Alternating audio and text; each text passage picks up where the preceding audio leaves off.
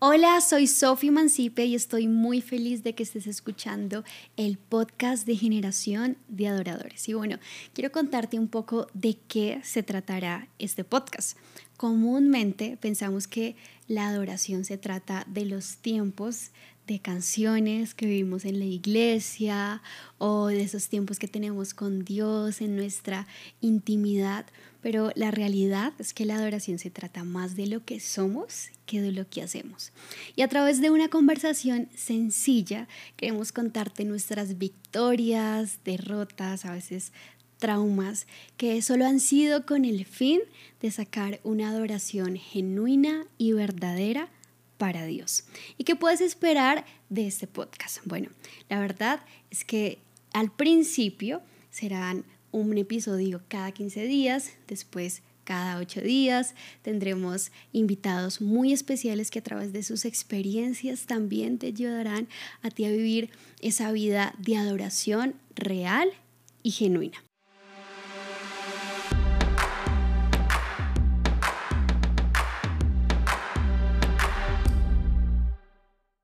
Bueno, hoy quiero presentar a mi invitado de este episodio número uno. La verdad, amo mucho a este invitado. Es muy cercano a mi corazón. Es mi esposo, Johan Manjarres, vocalista de Generación 12. Por uh. favor, un aplauso allá desde donde nos estás escuchando.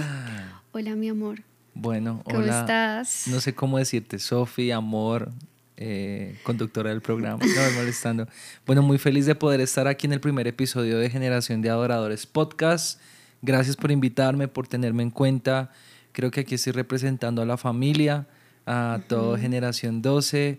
Eh, creo que todos tenemos historias que contar. Eh, lo decías ahorita al principio. A veces la palabra trauma suena duro, pero como un trauma en las manos del alfarero llega a ser una hermosa vasija de barro en la cual él deposita gloria y unción y, favor. Y bueno, gracias por invitarme, estamos listos para comenzar. Eh, me, me, prepararon aquí una rica bebida, gracias y está todo increíble. Bueno, nosotros comúnmente en nuestra casa hablamos harto. A mí me gusta hablar más que a ti, ¿no? Más que todo en las noches. Dios mío, después de las 10 ya es más fuerte. No, pero amamos compartir conversaciones. Y, y bueno, hoy vamos a hacer público una de nuestras conversaciones que amamos. Y, hemos hablado de qué es lo que Jesús está buscando de nosotros. Dice que Él busca adoradores en espíritu y en verdad. Y bueno, tú públicamente eres un adorador, como que cantas, estás en la parte de la alabanza y la gente ve lo que hay por fuera, la gente ve el producto cuando uno piensa en una canción, como que la gente ya ve lo que, lo que se terminó, lo que, pero no ve el detrás de. y Jesús siempre ha estado interesado en el detrás de.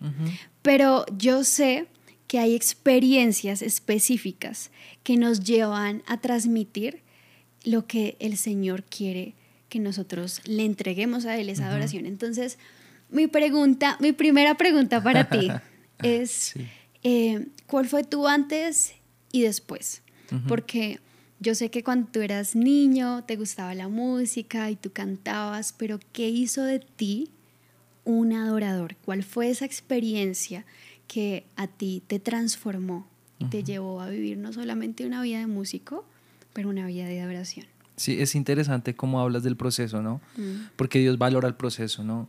Y en el Antiguo Testamento, en el Nuevo Testamento y en la vida de todos los grandes hombres de Dios hay un proceso. Eh, Dios habla de los siete días de la creación en detalle. Y habla también del momento y cómo llegó a encontrarse con la mujer samaritana. Y en todos hay un común denominador, un punto de quiebre. En la creación fue cuando Dios creó al hombre y a la mujer. Y dice que Dios vio que todo era en extremo bueno. Bueno, cuando creó a la mujer, ya después dijo todo es en extremo bueno. Cuando fue con la mujer samaritana, en el momento en que se encuentran y ya entiende quién es Jesús, les son abiertos sus ojos, tal cual fue lo que me pasó a mí. El momento crucial de mi vida, un momento de quiebre, en ese momento algo eh, pasó en mi vida y fue, creo, la separación de mis padres, algo que tocó mi corazón de una manera muy profunda. No lo entendía, pues tenía cuatro años de edad, Pero después con el paso del tiempo yo lo fui entendiendo y fui viendo de qué verdaderamente se trataba poder tener un momento de conocer a Dios de una manera real y sublime. Eso me llevó a tener una revelación de lo que significaba la adoración, no como algo que yo hago, sino como un estilo de vida. Wow. Yo recuerdo que tú me, me hablabas de un libro que estamos, que me, me, gusta mucho, y es Entrando a la presencia de Dios, se habla que la adoración tiene que ver con la santidad, y tú me hablabas de esto, entonces eh, yo te decía, bueno, este podcast lo están escuchando personas que no saben nada, sobre este tema. Y cuando uno habla de santidad, es como que, ¿tú qué te imaginas? Entonces, un sacerdote, eh, pues vestido Con así.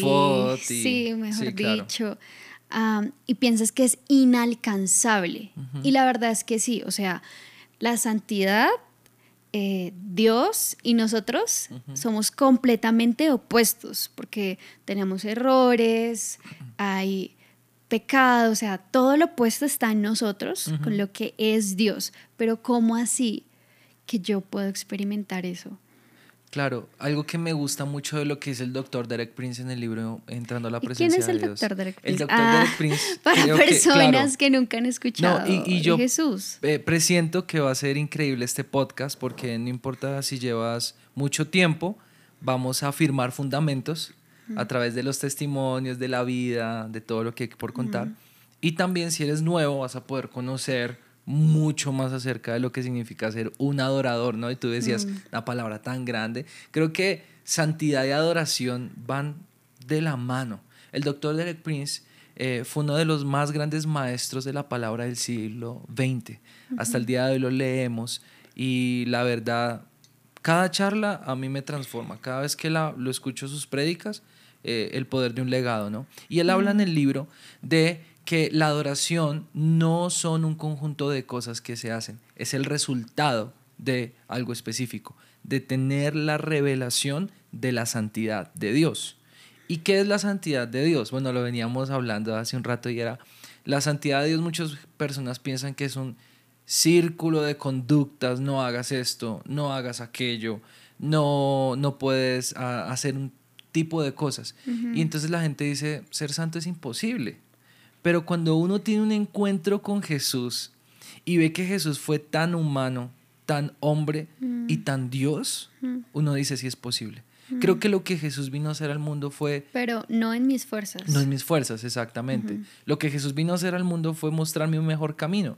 Y entonces Él, después de tres años de ministerio, les dice, bueno, yo hasta aquí ya les di mi ejemplo de cómo humanamente pueden hacerlo pero no pueden hacerlo solo. Porque el punto del clímax de la vida de Jesús fue el bautismo. Yo pienso que uno de esos momentos, del clímax, digamos, del comienzo de su ministerio, ¿no? Porque obviamente la crucifixión y el sacrificio es el momento donde él alcanza y cumple su propósito. Pero todo tiene un inicio. Y creo que fue ahí, ahí, cuando él es bautizado y recibe al Espíritu Santo, todo cambió. Y creo que eso fue lo que a mí me pasó yo tuve la revelación de quién es Jesús a través de un encuentro, de un momento de trauma, de un momento de fracaso, de frustración, de yo querer desear muchas cosas en mi vida. Yo quería tener, ver unos papás felices, tener un hogar feliz, eh, llegar a mi casa y, ver a mi papá, a mi mamá juntos, eh, ver que era una familia feliz. Quizás no lo tuve. Y ese fue el momento en donde yo dije, necesito algo y me imagino que a, lo largo de este episodio vamos a hablarlo, pero yo sabía que necesitaba algo y no podía alcanzarlo solo. Y es ese deseo, ¿no? Es un hambre, una, mm. un deseo intenso de, ok, ¿quién soy? Y solamente cuando entiendo qué soy, quién soy, perdón, puedo ser un verdadero adorador. Y por eso hablaba de un encuentro con mm. Jesús y de la vida en santidad, porque todo va de la mano. Cuando entiendo quién soy, mm. puedo ser un verdadero adorador. Wow. Y en estos días pensaba cuando leía el Salmo 27 que David dice, aunque mi padre y mi madre me abandonen, con todo el Señor me recogerá. Y pensaba en nuestra hija Noemí, nosotros tenemos una bebé de ocho meses y yo pensaba, bueno, para mi hija yo soy todo, para mi hija Johan es todo, o sea, ella no, no se puede movilizar si no es con nosotros, no puede comer si no es con nosotros, porque depende completamente. Y aun cuando tú eres grande, o sea, yo ahora que estoy casada, eh, sigo pensando en mi mamá, cuando hablo con ella, le cuento las cosas, mi papá, como que para uno los papás son todo.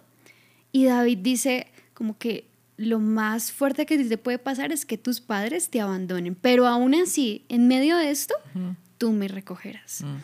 Y pues, ¿Sabes qué me acuerdo de ese verso que está en Salmo 27? Porque él dice también, porque una cosa es todo lo que yo quiero, estar, en, la casa, de Dios.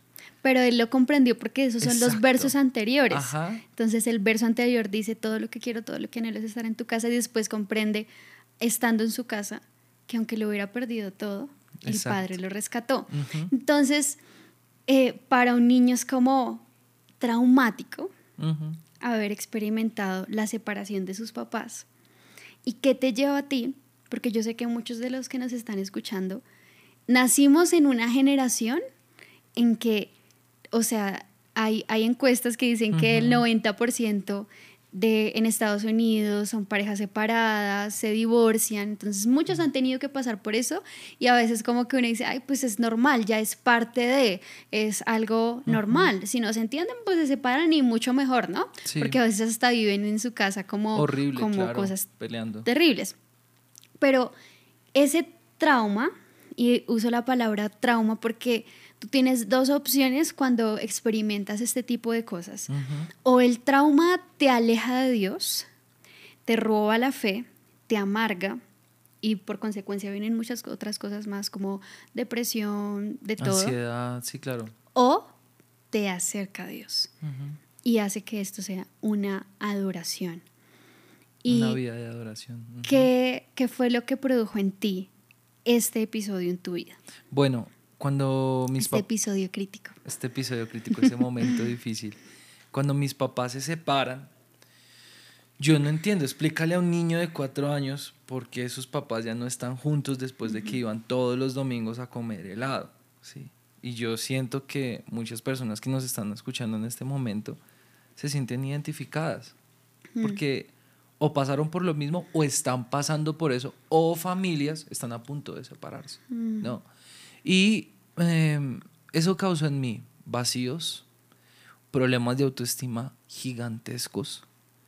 Eh, también causó en mí aún un, un, episodio de ansiedad tan profundo que a la edad de 9, 10 años yo me preguntaba, ¿y por qué existo?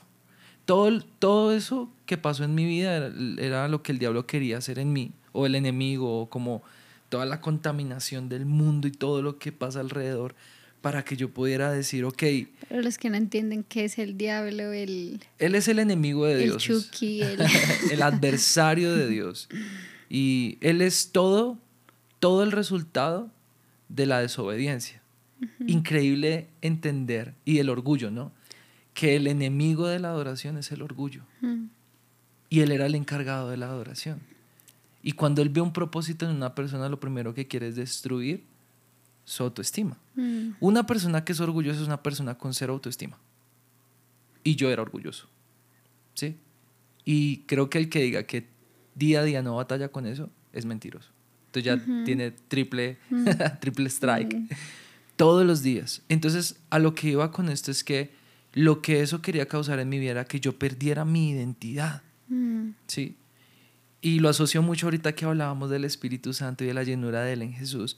Cuando el diablo llega, lleva a Jesús al desierto, lo primero que hace es poner en tela de juicio quién eres.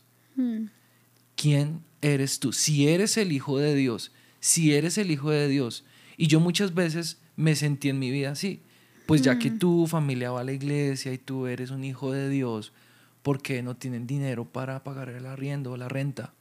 Si tú eres el hijo de Dios y si, tus si tu mamá ora a Dios y ustedes le sirven a Dios, ¿por qué no hay alimento en la alacena? Porque todo eso lo que conllevó fue una crisis financiera tan profunda que literalmente yo a veces lo cuento cuando tengo la oportunidad de predicar, en mis zapatos habían dos hoyos, dos huecos, y era uno para el pie y otro para la pecueca. Y, la pecueca es mal olor en los pies, antes de seguir. perdona, ahí te, como que te interrumpo, pero muchos se hacen esa pregunta. Entonces, si Dios es real, por qué hay tanta maldad en el mundo. Y tú te hacías esa pregunta con lo que vivías personalmente. Si me dicen que Dios es amor, si me dicen que Dios es proveedor, ¿qué pasa? Exacto. Pero no, bueno, ahí vamos a ir más adelante. Solamente quiero decir una cosita, tal vez. Sí. Ahora lo vemos, ¿no? Como que no nos imaginábamos que en esos tiempos difíciles solamente Dios estaba preparando todo para que tuviéramos un gran encuentro con y, Él. Y por eso hablé del proceso. Mm. Ahora uno ve que es fácil que salgan cantantes a la luz. Las mm. redes, la televisión. Bueno, la televisión ya es una viejo. televisión, y yo me imagino un cuadro. ¿Quién ve, televisión? ¿Quién ve televisión? Nadie. O sea, pues no sé, muy poca gente. Las noticias. Tengo un amigo, Sergio, de generación, entonces le encantan las noticias. Él es fan de las noticias. Eh, estamos en vía extinción. a, mí también, me gustan las noticias, yo tengo que reconocerlo acá. Yo te digo en el carro, ya cambia eso. Pero cuando uno piensa en televisión, uno piensa en una cosa cuadrada con unas antenas, porque ahora, si tú quieres tener una carrera musical, pones un loop en una cosa de edición, pones una buena voz si tienes buena voz y ya puedes lanzar tu carrera. Autotune. O autotune, porque ahora esto también está de moda. Pero, o sea, si no cantas, ahí te la tengo. Claro, pero cómo esto ha desvirtuado el poder del proceso. Y me encanta, me gusta mucho el tema de este podcast. La vida detrás de un adorador, el proceso, lo que nadie ve. Todos, una vez escuché esta frase, todos ven la gloria, pocos conocen las escaleras antes de llegar a, antes del telón. ¿sí? y, y, todo eso lo que, lo que pasó en mi vida quería era desvirtuar quién yo era. Ahora, ¿por qué pasan cosas malas si Dios es bueno? ¿Sí? Esa es la pregunta que la humanidad se ha hecho desde el inicio de los tiempos. Pero la pregunta es, ¿por qué la humanidad sacó a Dios de la ecuación de su existencia? ¿Sí? Pero en tu vida, había un propósito. Exactamente. Porque pues tu mamá era una mujer que asistía a la iglesia, es una mujer que asistía a la iglesia, pero en ese tiempo era súper consagrada, súper linda, porque Dios permitía eso y había un propósito y era acercarte a su corazón a través del quebranto. Claro, y, ese quebranto lo que hizo en mi vida fue crear en mí la necesidad de necesito a Cristo, mm. necesito un Salvador, mm. necesito tener una relación real con Jesús. Mm. Y ahí llega el punto, el resultado de lo que es la adoración, el encuentro con la santidad de Dios que tú lo decías, es tan lejana yo no la puedo alcanzar, pero Jesús lo acercó para mí. Mi vulnerabilidad, mis derrotas, mis fracasos, Él las llevó. Isaías 53 dice, varón experimentado en quebrantos. ¿Sí? Mm. Y yo, bueno, más que hacer aquí una prédica, es la mm. realidad de la vida. Nadie puede mm. decir, Dios no me entiende. Dios me entiende porque Jesús pasó por todo eso. Y cuando yo encuentro la santidad, el propósito de Dios a través de Jesús, mi vida cambia. Fueron momentos difíciles, ese no fue el primer momento de quiebre. ¿Cómo fue mi encuentro con Jesús? Me quería ir de la casa, fui al cuarto, mi mamá me dijo, pues vayas, y yo pensé que ya me iba a decir que no. Me fui al cuarto de mi casa y oré y le dije, Dios, si tú eres real, quiero sentir un abrazo. Cuando yo sentí ese abrazo, lo siguiente que yo quería hacer era vivir para Dios. Si algo es real para mí, daré mi vida para que todo el mundo pueda conocerlo a través de las canciones, a través de lo que soy. No fue el primer momento, no fue el único, pero siguieron pasando más en el proceso. Que esa es la respuesta a la santidad de Dios. Cuando tú experimentas esa santidad, ¿cuál es la única respuesta? Sigue, tómate ahí tú tu agüita aromática porque no eres tan cafetero. Eh, pero la única respuesta que tenemos a, experimentar esa santidad es, quiero adorarte. O sea, cuando yo no he podido experimentar eso, cuando yo no he podido palpar, cuando yo no he podido contemplar, tal vez es simplemente una canción.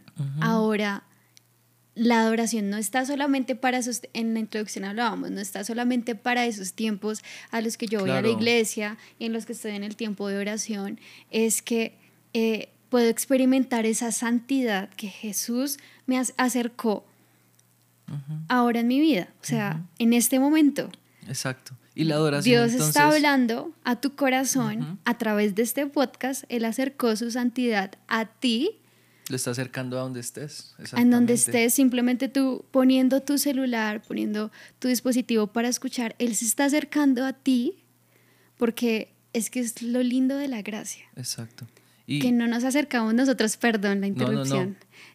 No, nos acercamos nosotros, pero Él se acercó primero. Y pensar que la adoración no es música. Por eso somos una generación de adoradores. Aquí lo pueden ver grande. ¿Sí? Y si nos estás escuchando, generación de adoradores. Porque somos una generación diferente. Los que vinieron antes de nosotros fueron grandes adoradores también. Y antes de nosotros. Y hay mucha gente. Adoradores que no cantan, que no tocan ningún mm. instrumento. Porque la adoración no es música, es un estilo de vida. Y yo hice de la adoración un estilo de vida cuando vi en Jesús que era posible. Y, mm. y ese es el poder de la gracia, lo que tú decías hace un momento. Ya después vinieron cosas en mi vida más difíciles, ¿no? Porque en el proceso, pues mayor es, o como que te vas acercando más a la meta y los gigantes parecen ser más mm. grandes, ¿no?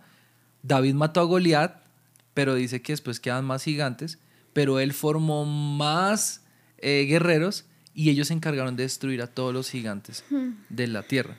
Y ahí viene el proceso, sigue el proceso, continúa el proceso y aún no ha terminado en mí y lo completará, ¿no? Obviamente, el que empezó en mí la obra y en cada uno de nosotros la obra la completará. Aleluya. Amén. Eh, me estaba acordando de una historia que tú me habías contado, que tú, bueno, nuestra hija, Noemí, desde los dos meses, un mes y medio, duerme sola en su cuarto. Gloria a Dios. Eh, Gloria a Dios, para todos los papás que nos están escuchando saben lo rico que es eso. y ella duerme, gracias a Dios, de 7 a 7.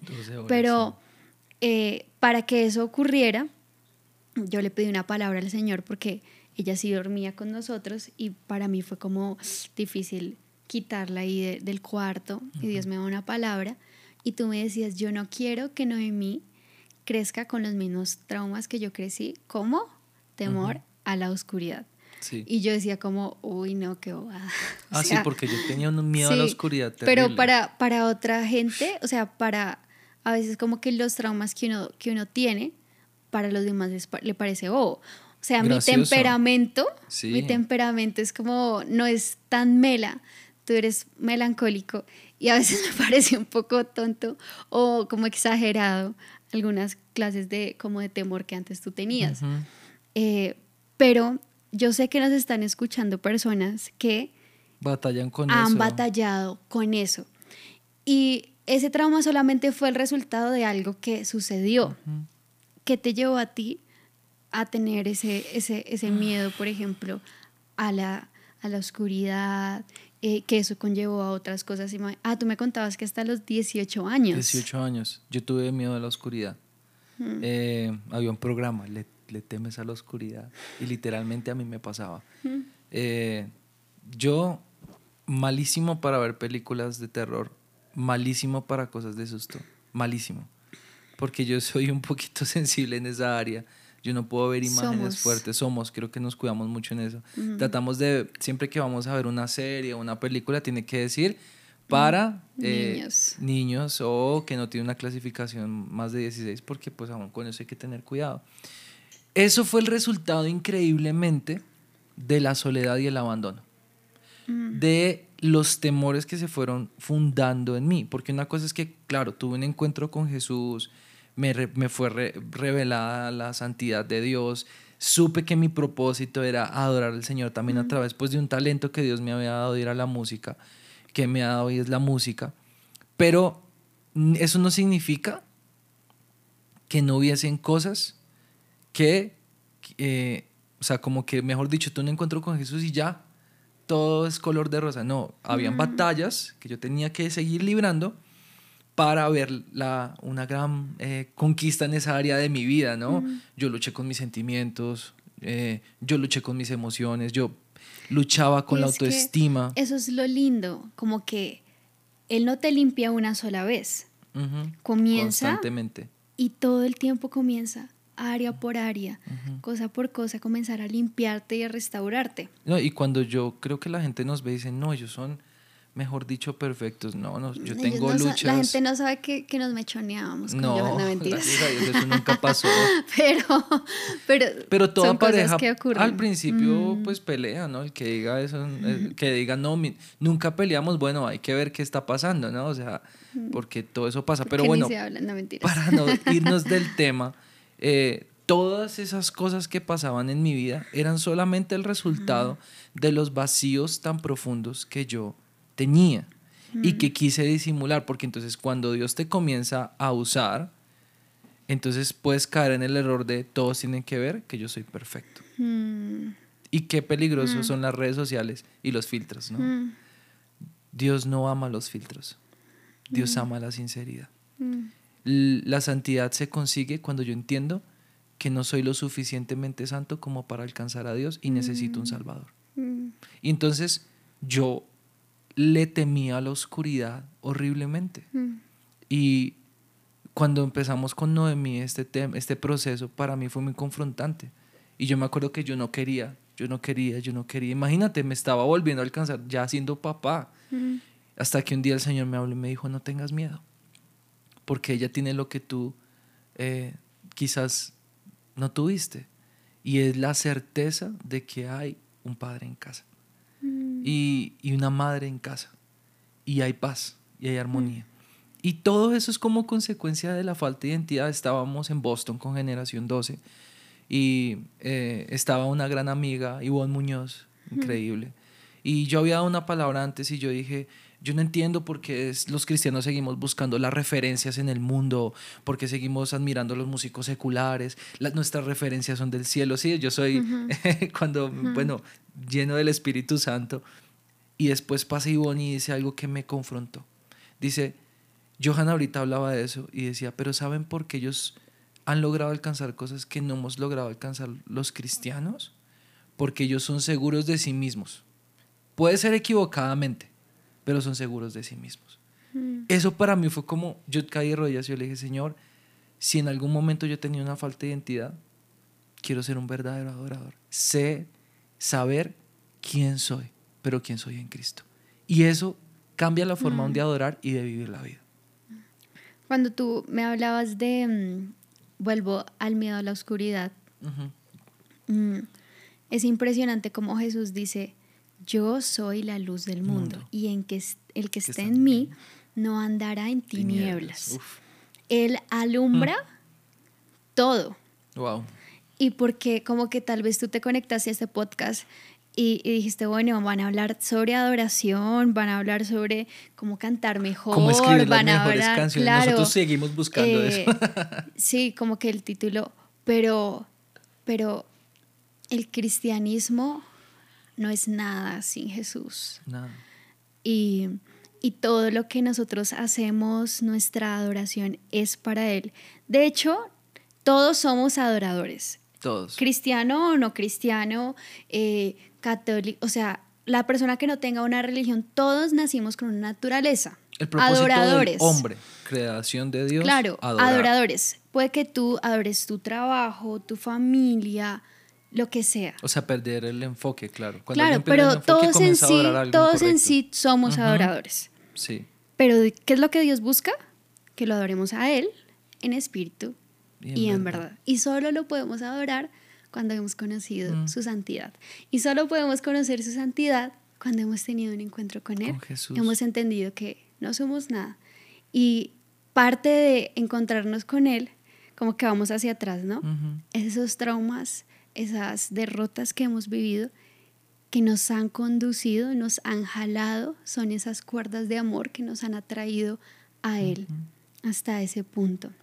Ya que tocas ese tema de adorar, que el ser humano es dado a adorar, yo lo relaciono con la palabra aferrarse. Mm. La mujer samaritana se aferró a Jesús. Ajá. Aferrarse. Adorar es aferrarse. Pero a lo que tú te mm. aferres, eso te defenderá cuando vengan los momentos de dificultad. Mm. A lo que tú te aferres, en eso te convertirás. Mm. Si yo me aferro, si yo me acerco, si yo adoro, elijo pasar más tiempo orando, leyendo la palabra, que haciendo otra cosa, es porque estoy aferrado, es mío y me tan aferrado que me comienzo a volver uno solo, porque el que se hace uno con el Señor, un espíritu es con él. Y eso es lo que yo necesitaba, aferrarme. Después vino un caso y fue que, bueno, cuando mi papá se va todo, mis papás se separan, mi abuelo materno pues nos, nos acoge. Yo ya he contado este testimonio muchas veces, él muere de cáncer, él era un hombre cristiano, recto, amante de la palabra, todo. Y cuando él muere, yo vuelvo a tener un mismo punto de, otro punto de quiebre en mi vida. Y entonces me veo en la sala de mi casa corriendo los muebles y clamando a Dios, bueno, yo te he adorado, Él te adoró, porque a la gente buena le pasa cosas malas y a los malos les pasa cosas buenas. Es la pregunta que nos ataca continuamente. Pero ese tiempo, ¿qué te llevó a ti? Y en ese momento yo escuché la voz de Dios y me dijo, ¿ves a Jesús en la cruz? Todos lo abandonaron. Yo lo abandoné. ¿Y sabes por qué? Mm. Porque preferí mirarte a ti. Cuando yo entiendo eso, mi corazón saltó de, de paz. Me aferré. Me aferré a Jesús. Me aferré al Padre. Y ahí comenzaron a venir ideas cuando escribimos Tu no tiene fin. Recordé ese momento. Y muchas de las canciones que hemos escrito, que Dios me ha permitido escribir, hablan sobre la paternidad. Porque a través de eso conocí el Dios que me da identidad, el Dios al que me puedo aferrar, mi papá y mi mamá también. Así es. Él es todo. Digamos que hay una frase muy especial que dice, em, esto lo vamos a hablar en otro tema después, pero quiero como recalcarla y es, las mejores canciones solamente nacen del desbordamiento del corazón humano. Y no me quiero enfocar en las canciones, quiero enfocarme en la vida de adoración. Mm. Todo lo que yo hago, el fruto de lo que yo hago, mi trabajo como papá, como mamá, como eh, hijo, todo lo que yo hago es solamente el fruto del desbordamiento de lo que hay en mi corazón. Tal vez si tú estás en tus relaciones fracasado, o sea, como que dices, sí. como que dices, no, no, no encuentro ninguna salida en mi matrimonio, no encuentro ninguna salida con mis padres, es porque solamente es el fruto del desbordamiento de lo que hay aquí en el corazón. Mm. Y Jesús está interesado de lo que, en lo que desborda de, nuestro corazón. Ríos de agua viva o ríos de porquería. De agua, sí, de agua, turbia, De agua turbia. Mm. Em, em, él está interesado en eso. Y, Pero mira, ya que hablas, digamos, del agua turbia, o en Colombia usamos la palabra, esa palabra es tan fuerte, porquería. Es basura. ¿Sí? perdón, perdón. No, y huele mal. No, yo amo a Sofi, que ella es muy sincera, ya va diciendo las cosas. Imagínense en la casa. No, es molestando. Eh, pero de lo que yo me alimente, eso es lo mm. que va a haber en mí. Mm. Por eso hay muchos cantantes que toda la vida duran preguntándose si tengo tan excelente música, ¿por qué nadie me conoce? Mm. Porque o muchos que se preguntan, ¿toda música es cristiana? No, música que no hable de Cristo Jesús no es cristiana. Si hay oraciones en la carne y oraciones en el, espíritu, oraciones del alma y oraciones del espíritu. Si tú estás lleno de solamente sentimientos de frustración, culpa y destrucción, de eso es lo que tú vas a hablar. Mm. Y entonces no hay profundidad.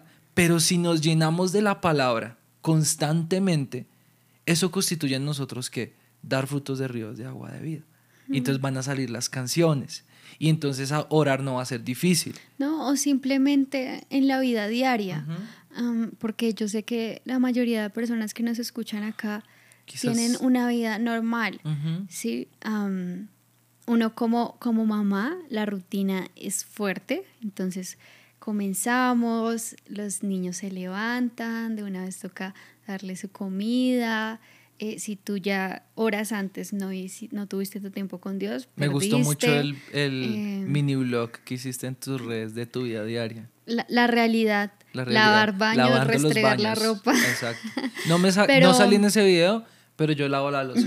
Quiero decirlo Bueno, tal vez si hay hoy. gente que no lo ha visto, pueden entrar a nuestras redes sociales y ahí Y está. Pero, pero em, en medio de ese ajetreo, yo puedo encontrarme con Jesús y necesito recibir esa agua de vida todo el tiempo, porque en medio de eso es muy fácil estresarse, ¿sí? Entonces, como que, bueno, tienes todas esas tareas, al mismo tiempo tu bebé está ah, gritando, eh, y si no hay acá adentro eh, ese amor, esa paciencia, tú desbordas en, por eso muchas mamás como que le pegan a sus hijos bien Con fuerte, ira, con, ira, eh, entre la pareja se pelean. ¿Por qué? Porque acá en su corazón solamente hay heridas. O si eres soltero, amargado con todo el Entonces, mundo. claro, claro. en- con sus padres, los desprecian. ajá. Bueno, pero hoy queremos hablarte de, de esto, de la adoración está en tu diario vivir. Tú puedes adorar a Jesús en lo que haces diariamente, solamente experimentando la realidad de quién es Él eh, y sacándole el jugo a esos momentos difíciles. Y que, exacto, yo escojo si esto que estoy Mm. viviendo o que viví me va a acercar más a Dios o me va a alejar más de Dios. ¿Y de qué manera? Creo que ese es el poder de este podcast, que vamos a ir juntos, porque yo también voy a estarlo escuchando ahí juicioso, Mm, a descubrir cómo cada derrota Dios la toma y la convierte en una fortaleza, en una victoria.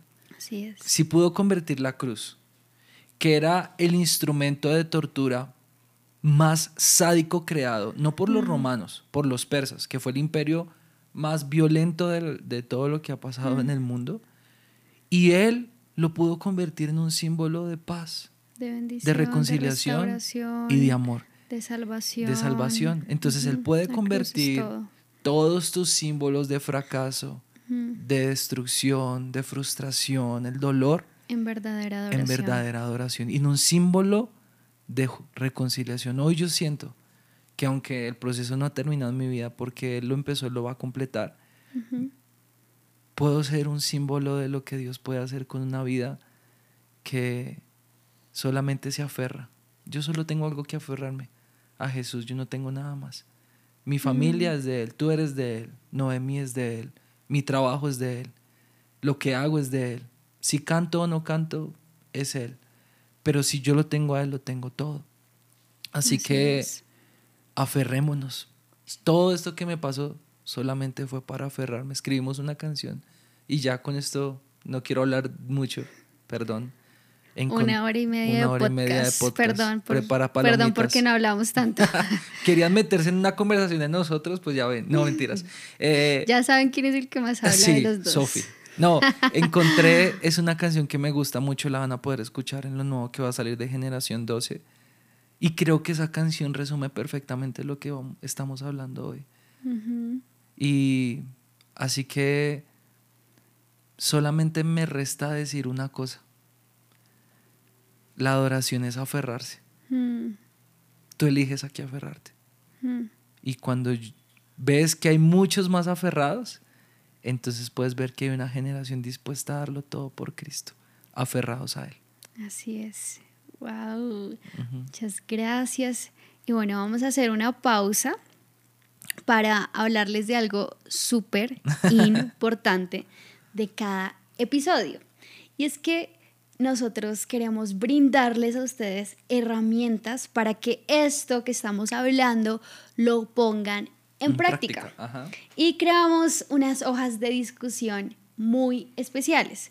¿Cómo puedes descargar esas hojas de discusión? Muy fácil. Vas a entrar al fanpage, no, a la página web de Generación 12 Ajá. y allí hay una pestaña que dice podcast. Allí simplemente te suscribes, colocas tu correo para que te lleguen todas las notificaciones del podcast y te llegará la hoja de discusión eh, de lo que hablamos en cada episodio para si- que lo puedas poner en práctica Ajá. y también que lo puedas compartir. Y si estás escuchando y viendo este podcast a través de YouTube, entonces en la descripción vas a encontrar el link para que puedas llenar el formulario. Uy, pero este invitado la estoy tiene clara. Este invitado la tiene clara. Chévere. Bueno, ya para terminar, Sí. Ahora la gente ve que tú eres papá, eres esposo, Padre. eres líder, eres eh, cantante y como que ven el resultado. ¿Crees valió la pena todo lo que viviste antes Sí. para llegar hasta este momento? Todo eso me hizo lo que soy hoy. Un hombre sensible a la necesidad de las personas. Mm, En Argentina hace unos días estuve. Se me acercó una mujer con su niño que sufría de labio leporino. Y, y lleguen y me, me dicen, yo ya me iba a ir, iba para otra ciudad. Y me llama una, una de las anfitrionas y me dice, Johan, disculpa, antes de irte quisiera que oraras por mi prima. Yo voy y ella llega con su bebé en los brazos y me dice esto, me dice, es que tuve un sueño. Que cuando llegaba donde la doctora, la doctora me decía, revisaba al niño y le decía, se nos adelantaron, se nos adelantaron. Y el niño ya no tenía la enfermedad.